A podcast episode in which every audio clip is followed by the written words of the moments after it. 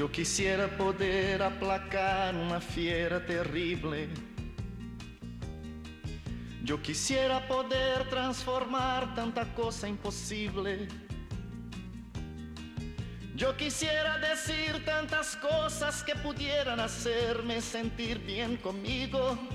Yo quisiera poder abrazar mi mayor enemigo. Yo quisiera no ver tantas nubes oscuras arriba. Navegar sin hallar tantas manchas de aceite en los mares. Y ballenas desapareciendo por falta de escrúpulos comerciales. Yo quisiera ser civilizado como los animales. Aquí tenemos a nuestro amigo. No sabemos si tan civilizado como los animales.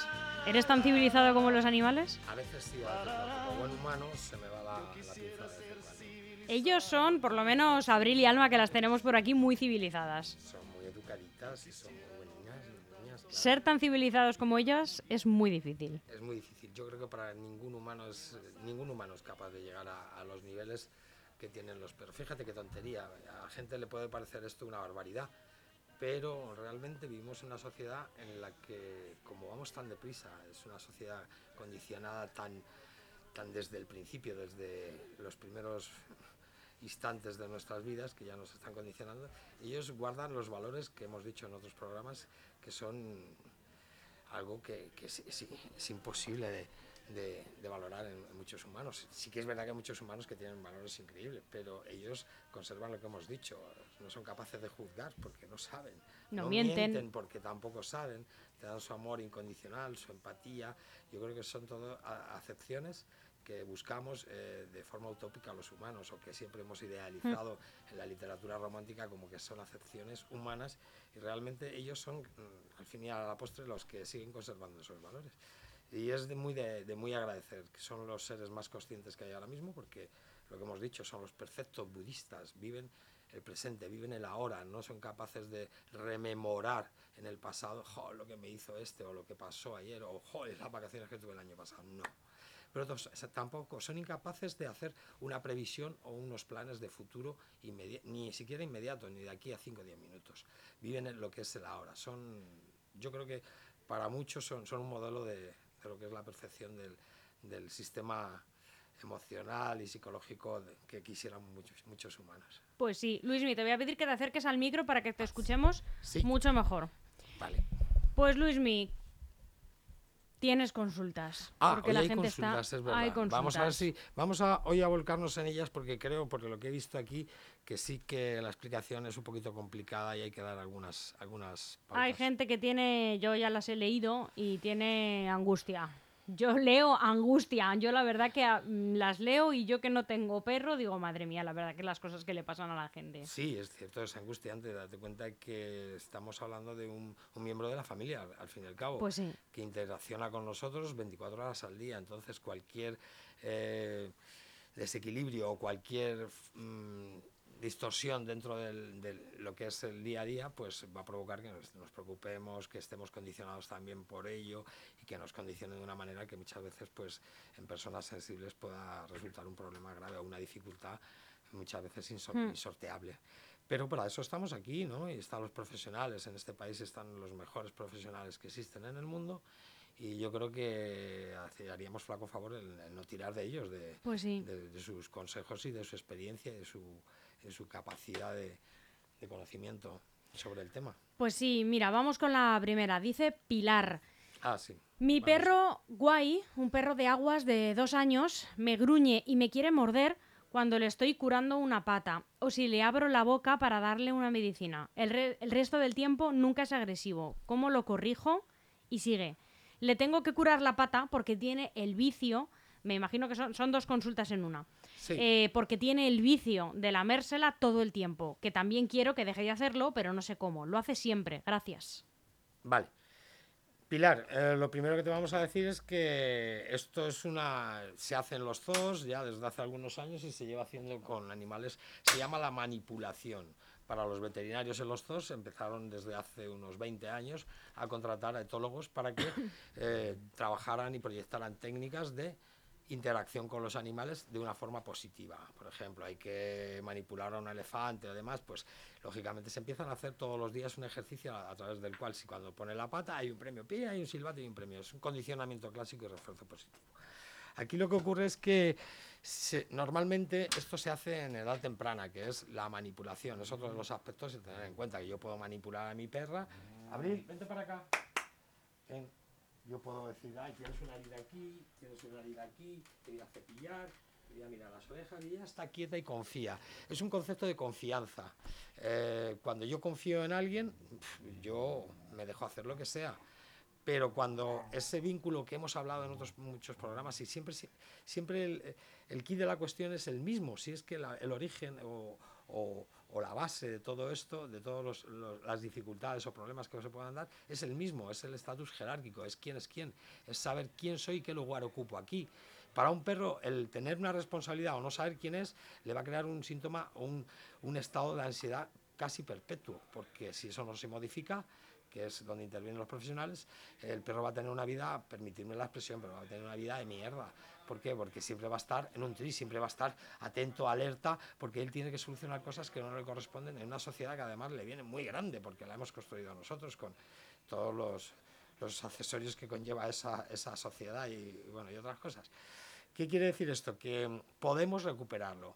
Bueno, mm, pues Hawái lo que podríamos hacer es empezar con tener unos premios, llamarle, guay, cuando venga, cogerle una patita, tenérsela un rato, muy bien, inmediatamente, progresivo, significa poco a poco. Ahora van a ser unos segundos, yo te cojo una pata, ni siquiera voy a manipularte, cojo la pata, muy bien, te voy a coger la otra, muy bien, te voy a poner de pie, te voy a levantar el rabo para mirarte, muy bien, te voy a premiar. Y así todos los días. Eso va a favorecer el que entre en un estado de, hábito De, de confianza, de, ah, cada vez que me cogen no me van a manipular, esto es bueno, es positivo. ¿Por qué? Porque hay un elemento al final que refuerza esa actitud refuerza esa, ese, ese acto. ¿De acuerdo? Al día siguiente lo que vamos a hacer es coger la pata, pero la vamos a tener tres segundos más y vamos a mirar y vamos a tocar con los dedos. Inmediatamente, muy bien, qué bien lo has hecho. Vamos a abrirle la boca, enseñar a ver los dientes y enseguida, muy bien, qué bien. Los premios van a estar, o las salchichas, yo no recomiendo salchichas de pollo o pavo, para que no haya ese choque alimentario que pueda producirse. Choque alimentario no es ni más ni menos que, aunque tú estés comiendo algo eh, regular y te dan algo mejor, como tu cuerpo no está acostumbrado, puede ser que haya una reacción digestiva, ¿vale? Porque no tolera el proceso de esos alimentos, aunque sean mejores. Entonces, yo recomiendo que sean de pollo o pavo para que haya minimizar ese choque alimentario.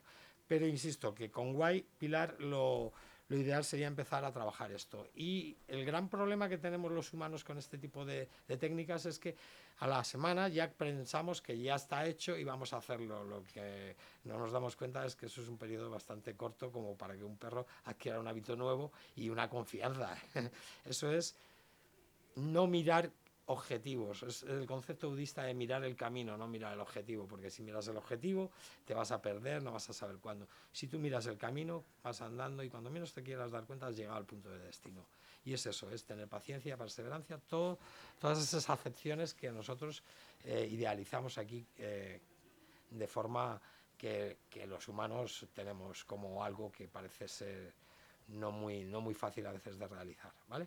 Que es eso, la perseverancia, la paciencia, la firmeza, el no frustrarte, el que, jolín, llevo, llevo un mes haciendo esto y, todavía no me resulta. Bueno, si tú sigues, al final tendrás los resultados porque eso reside, el éxito de, eso reside en tu actitud en tu, y en tu, en tu firmeza. No, no, esto va a ser sí o sí, no hay problema.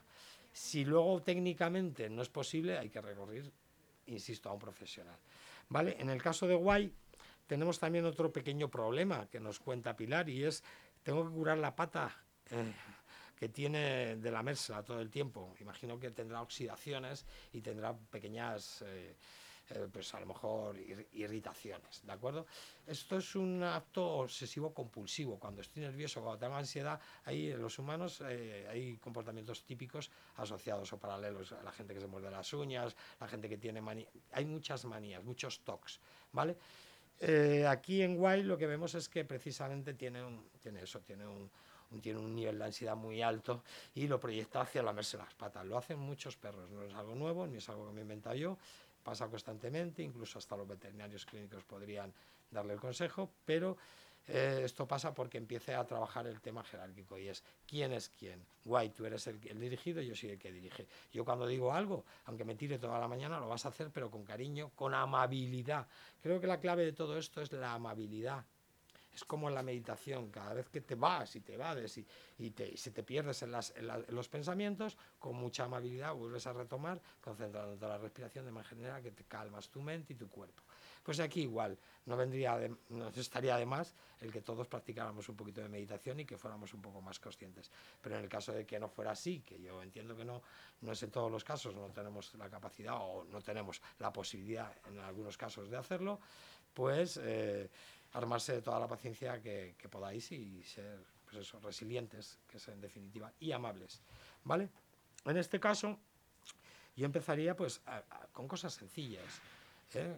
guay, siéntate. ¿Cuál es el concepto de siéntate? Cuando yo te lo digo, te sientas. Si no lo has entendido a la primera, puedo recordártelo, pero no repetírtelo, porque vas a distorsionar el, sentido o el significado fonético de la palabra. No lo mismo siéntate para alguien que no conoce tu idioma que siéntate, siéntate. Suena distinto. ¿Vale? Siéntate. Después viene la ayuda. Te ayudo con una salchichita, levantándola por encima de, tu cabeza. Como imagino que guay ya sabrá sentarse, siéntate. Pero el concepto de sentarse conlleva un protocolo que siempre, también hicimos alusión a él en, en, otro programa y es el siguiente. Los protocolos van a ser inherentemente asociados en todas... Alma, en todas las disciplinas o en todos los, los procesos. Eh, vamos a poner un ejemplo claro, el ejemplo castrense, los militares. Yo no sé si muchos de vosotros habéis hecho la mili, pero cuando tú, un sargento te decía firmes, hasta que no te decían eh, descansen o derecha AR, tú seguías ahí. O sea, hasta que yo no te libero de esa orden, no te doy otra, sigo ahí. ¿Vale? Alma, Abril, venid para acá. Que le encantan los niños. Entonces, si la suerte está deseando jugar con se ha criado con niños. Perdón, estábamos haciendo alusión a que Alma está viendo una niña que está ahí parada mirándola y está disfrutando. Y a la ladra porque quiere ir. ¿Vale? Entonces hablamos de esto, de que hay unos protocolos inherentemente asociados a toda, a toda disciplina y siéntate significa siéntate hasta que no te liberes. Si se levanta con toda la amabilidad, volvemos a decir, de, de, forma instrumental, con las manos le volvemos a sentar y con una sonrisa.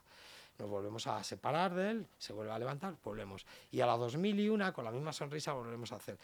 Eh, nos estaremos granjeando y, y, estaremos ganando la batalla del liderazgo. Un líder es quien es perseverante, firme, claro, y lo que digo se va a hacer sí o sí, pero sin ningún tipo de presión ni coacción. ¿Vale? Entonces, yo a Guay, insisto, lo, lo, lo, suyo sería empezar a trabajar con él en el, en el, concepto de este, cosas sencillas. Siéntate, túmbate, camina a mi lado, te llamo, guay, cada vez que vienes, estupendo, cada vez que no vienes, acabas viniendo.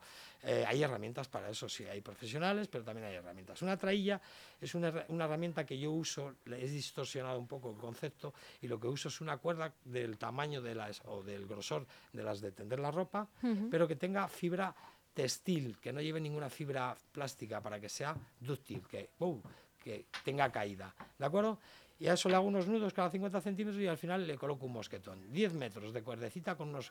El perro va libre, como no va lastrado, que no nota el peso de esa correa, que es muy fina y es muy ligera, podemos manipular al perro en 10, en 10 metros. Parecemos Dios. Yo te llamo, por ejemplo, yo te digo, guay, guay viene, bravo, muy bien. Yo te libero, venga, vamos, vamos a practicar la llamada. Yo te llamo otra vez, guay no viene. Yo voy hasta los 10 metros anteriores al perro, piso la traía, la cojo, luego con la mano le pego un tirón hacia mí, vector direccional, un tironcito, indirecto porque no hablo, y el perro en cuanto que me mira le eh, venga, vamos, le animo y cuando viene muy bien. Concepto, ostras, cuando me llama Pilar, cada vez que voy soy el mejor y me, y me lo demuestra y me lo reconoce. Ostras, cada vez que me llama Pilar, pero yo decido no ir, acabo yendo. Pero el reconocimiento ya no es, ya no es el mismo. Me dice que, bueno, qué bien lo has hecho, pero no me da premios, y no veo en ella que esté satisfecha y esté contenta. Si yo sigo practicando esto, hay una teoría de física cuántica que dice si yo condicionara una piedra en un millón de años estaría viniendo. Es una teoría real, pero como todo no se puede, no se puede realizar el, el experimento. Pero en este caso yo creo que lo, lo tiene complicado, pero es una cuestión de, de trabajárselo. Y el tema este de, sobre todo de, de, la ansiedad, pues habría que trabajarlo, porque eso va a derivar en, en algunas patologías, ¿vale?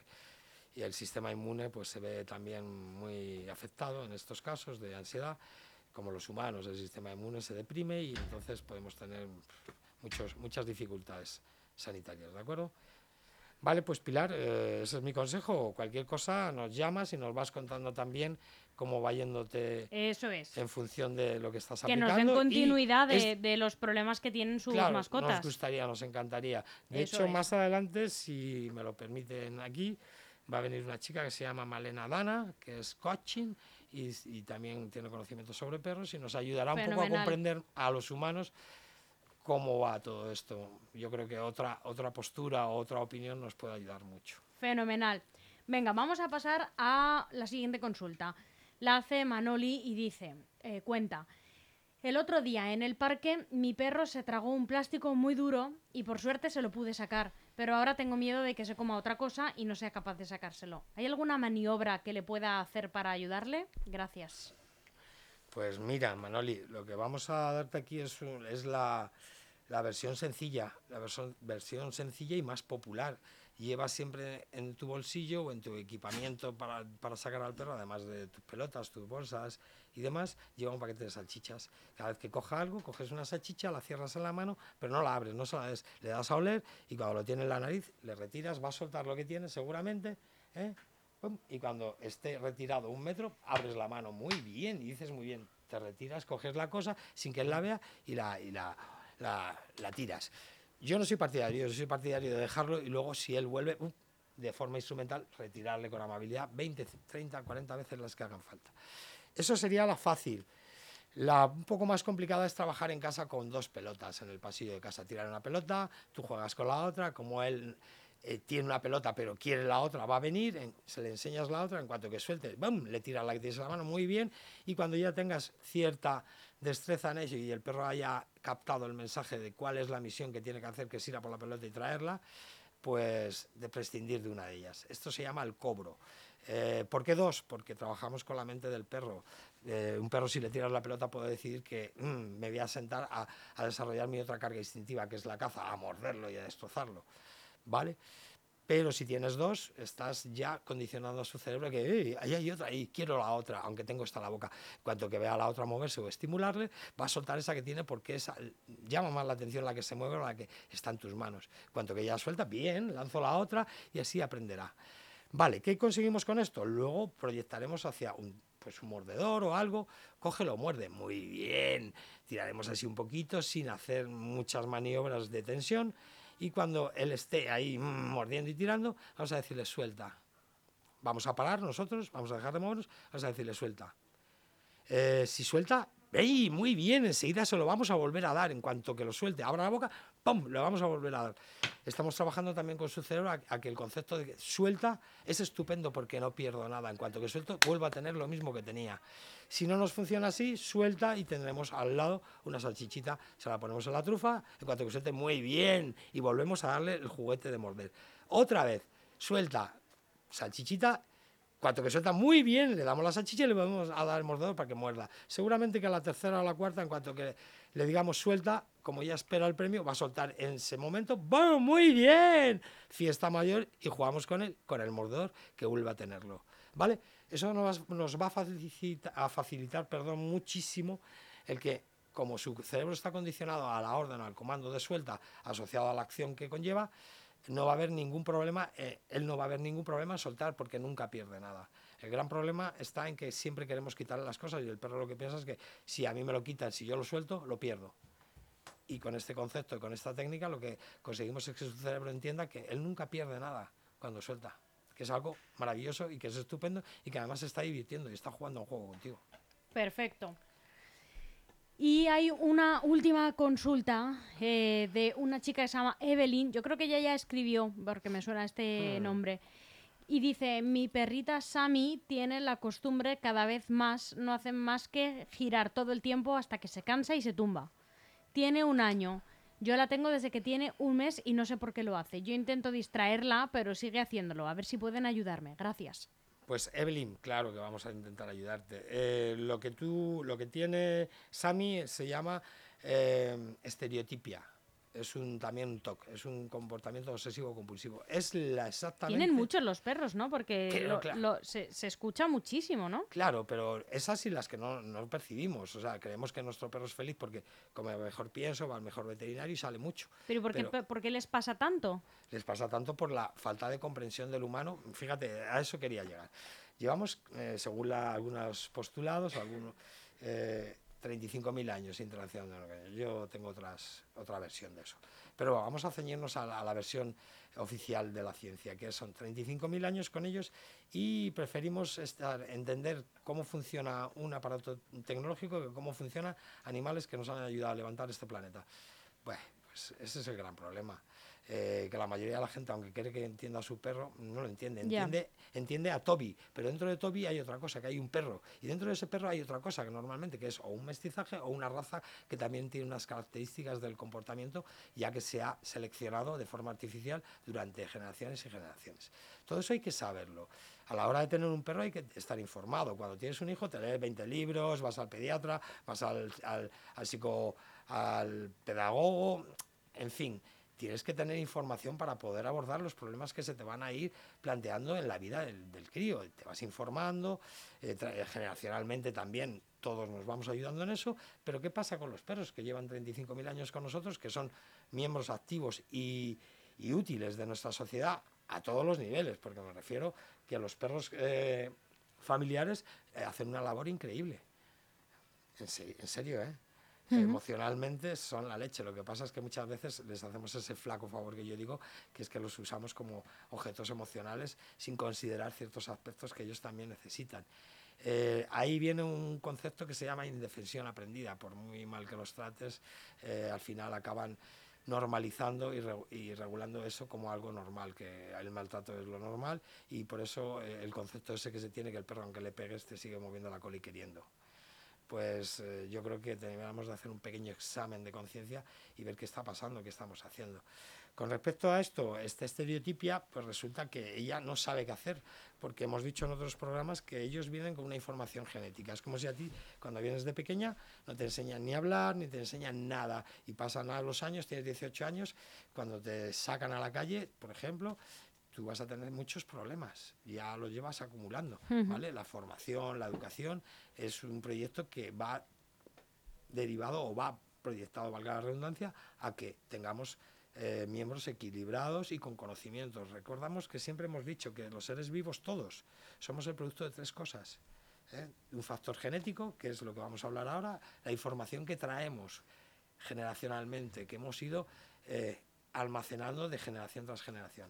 Perdona que me ría, Luis, es que tienen... Ah, que están jugando, ya sí, eh, sí es que em, eh, tenemos aquí a las dos y tenemos... La vieja la he traído para eso. Claro, y cada una tenía cogido un extremo de, de la cuerda y estaban, mm, vamos, de foto. sí, sí, sigue, por favor. Pues hablábamos de que realmente es... Eh, creéroslo, somos el, el, producto de tres cosas, todos los seres vivos.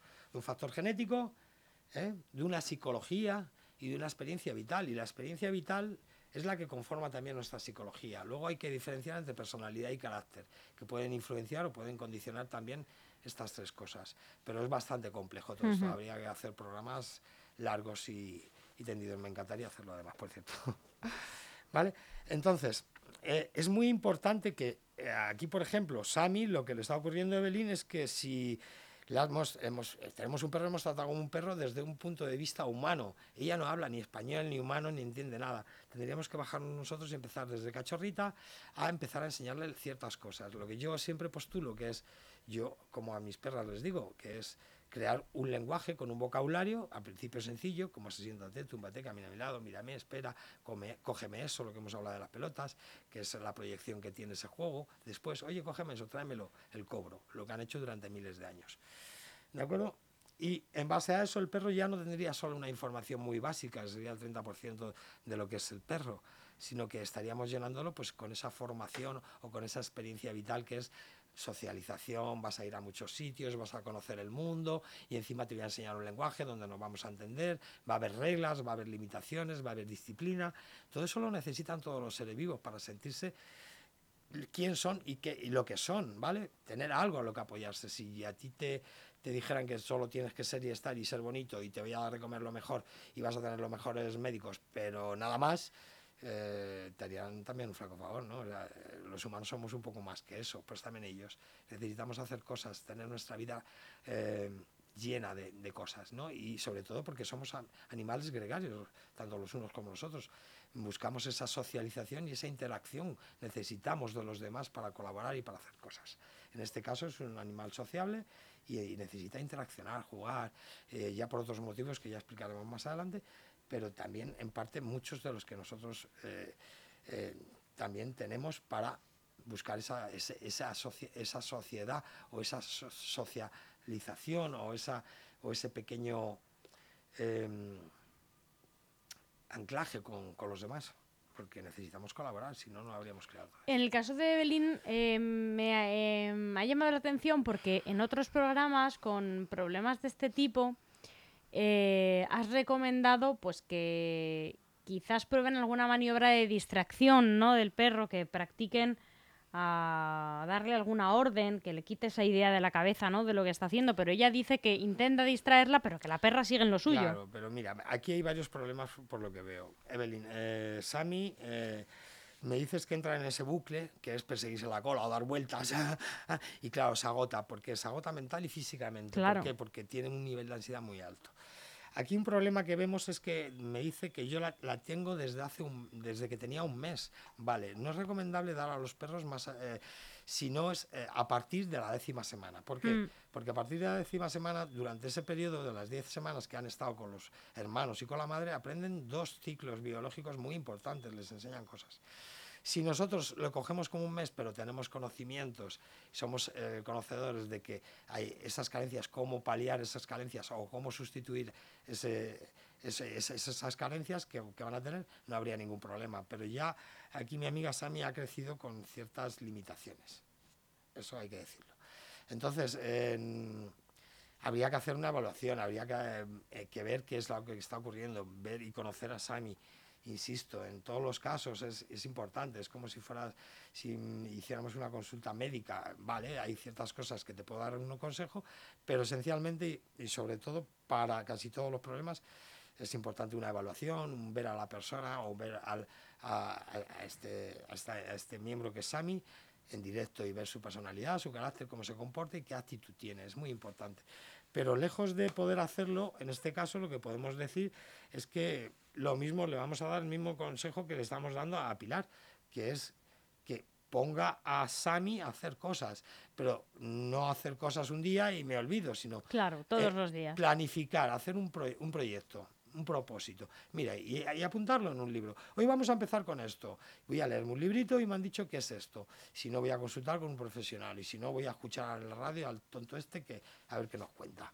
Pero empezar a hacer algo a diario ¿vale? No, no tenerlos como objetos que, bueno, ahora sí existes y ahora no, en función de, de mis necesidades o de mi estado emocional o de mi estado eh, X, que sea, tanto físico como psicológico.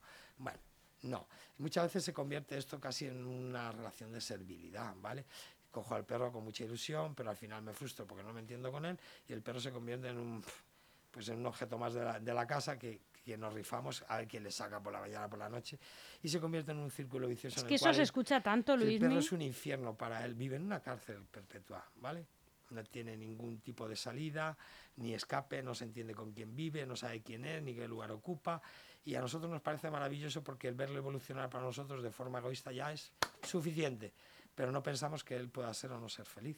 Y la felicidad es, es un, es un valor añadido ¿no? para nuestras vidas. Yo creo que es alguien ha dicho por ahí que no es, no es que merezcamos la, felicidad, es que es una obligación ser feliz. ¿De acuerdo? Entonces, para ellos también. Se nos olvida muchas veces que, que paralelamente a la sociedad humana, a esta especie, hay otra especie que es la canina, que tiene lo mismo, eh, es sintiente, siente igual que nosotros, piensa, es inteligente igual que nosotros.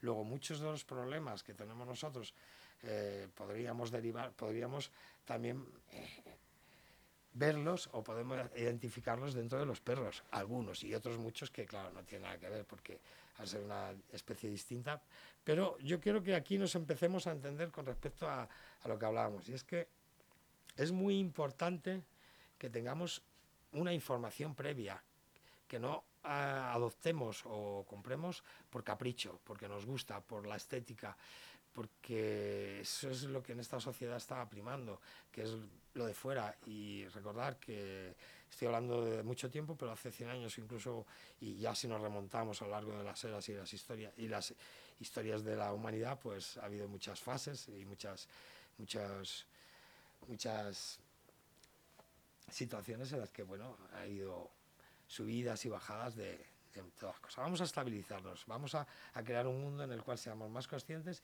y que nos preocupemos por las cosas más directas y importantes, que prioricemos, ¿vale? Eh, para mí es más importante mi perra que muchos aspectos materiales. Entonces, eso lo tengo que demostrar. ¿Cómo? Preocupándome, tomándome interés y trabajando con ello. Eso es lo que te decía antes. Avi, deja de tocarla. ¿A quién quieres tú? Avi, Abril, ¿a quién quieres tú? No, no, quédate ahí, siéntate. Siéntate. ¿A quién es quieres que tú? mira, Ah, eso es que es, mira, a como la, la tengo aquí al lado y la llevo acariciando todo el programa. Sí. Y entonces he detectado que en el momento la estoy acariciando y está súper relajada. Y entonces en el momento en que paro, me mira, levanta la cabeza y me mira, como ahora "Oye, mismo. Y entonces, claro, Oye, sigue. Me mira y eh, como diciendo, veo que mirándote no sirve. Y Así entonces, que te doy con la pata. sí, y me da con la patita en la pierna, las tengo cruzadas y me da con la patita en la pierna y es que me dan ganas de comérmela. Riquísimas. Son increíbles. Insisto, chicos, si nos paráramos a comprender un poquito más a, a estos seres que viven con nosotros, eh, alucinaríamos. Sí, sí, sí. Nos van a sorprender toda la vida. Y si hiciéramos un- ya un trabajo un poquito más específico, como les digo yo a mis alumnos, se- nos sorprendería gratamente todo lo que nos pueden ofrecer, pero algo que, que escapa, como, como bien dice alguien por ahí, muchas veces la realidad supera con creces la ficción y en este caso podríamos alucinar. Que es el jefe. Claro, eh, no le conocen, Abril, que es el no le jefe. conocen. Mira, mira cómo Alma se va con él hasta el despacho. Ven, que estamos aquí Vale. muy bien tú y yo, ven. Bueno, pues en tanto a Pilar, Manol y Evelyn creo que tienen un, un factor en común y es eh, trabajar. Trabajar tanto con Guay y aquí de Manoli no, no nos pone cómo se llama su perro, pero de Evelyn Sami, trabajar con ellos. Trabajar con ellos un poquito, recabar información, leernos un librito de educación básica, por ejemplo, y empezar a trabajar. Si hay que tener que- claro que hay que insistir y hay que perseverar, Hay que en- en, el- la educación del perro. Vamos a ver, eh, yo le contaba hace no mucho a una alumna mía que, que tiene hijos y demás, y le preguntaba, mm, a tu hijo, tu, hijo, es que vivimos en una sociedad que es muy parecida a esta, esta metáfora, este paralelismo, es, mi hijo, yo quiero que sea ingeniero, vale, pero quiero que lo sea ya, no, eh, perdona, eh, tú eres consciente y, y es de sentido común y es, y es lo que hay, la realidad de que quiero que sea ingeniero, tengo que empezar ahora a formar a mi niño, a potenciar sus, todas sus, sus capacidades y ver si él quiere y decide. En este caso existe una cosa que se llama libre albedrío y la decisión por parte del humano, pero en el caso de los perros es exactamente lo mismo. Empiezo a formarle desde pequeñito y soy perseverante y no le digo cuando estoy en- está en primero de, de, de FP o de, digo, o, de, o de la ESO o de lo que hay ahora, no le digo, oye, que quiero que seas ingeniero, no le estoy metiendo prisas, ¿no? Soy perseverante, soy paciente, soy comprensivo, soy amable y al final tengo resultados. No sé por qué pensamos que aunque su expectativa de vida sea más corta, tienen que aprender mucho antes, cuando además somos son otra especie que se supone que no, son, no tienen un nivel cognitivo tan alto como el nuestro. Entonces, aquí los que tienen la piedra en su tejado somos los humanos, ¿vale? Estás tratando de una especie que tiene un nivel cognitivo, pero no tan alto como el tuyo. Persevera, sé paciente. Si no lo aprenden en un mes, lo aprenderán dos. Hay perros que lo, aprenden en un día y otros lo aprenden en tres meses. Es una cuestión de que el guía ¿eh? Claro. sea perseverante, sea paciente y al final se saca. En los humanos pasa igual. ¿eh? A mí me costó aprender algo que a mi hermana le llevó 0,5 y yo me pasé años con ciertas dudas. Mm, Luego depende de muchos aspectos y de- no solamente de las capacidades o del nivel eh, intelectual o cognitivo que tengas, sino de muchos aspectos. Yo soy de lento aprender, como dice mi madre. Pues Luismi, como siempre, mil gracias a ti, a Abril y a Alma, que se han portado fenomenal. Claro que sí. Y bueno, lo que hemos dicho antes, a ver si más adelante podemos contar con la colaboración que he solicitado de Malena Dana, que nos puede ayudar muchísimo con el tema de nuestras mentes y de nuestra comprensión con, con otra especie. Pues ojalá que sí, aquí siempre será bien recibida. Un pues abrazo fuerte. Gracias a todos y hasta el próximo viernes.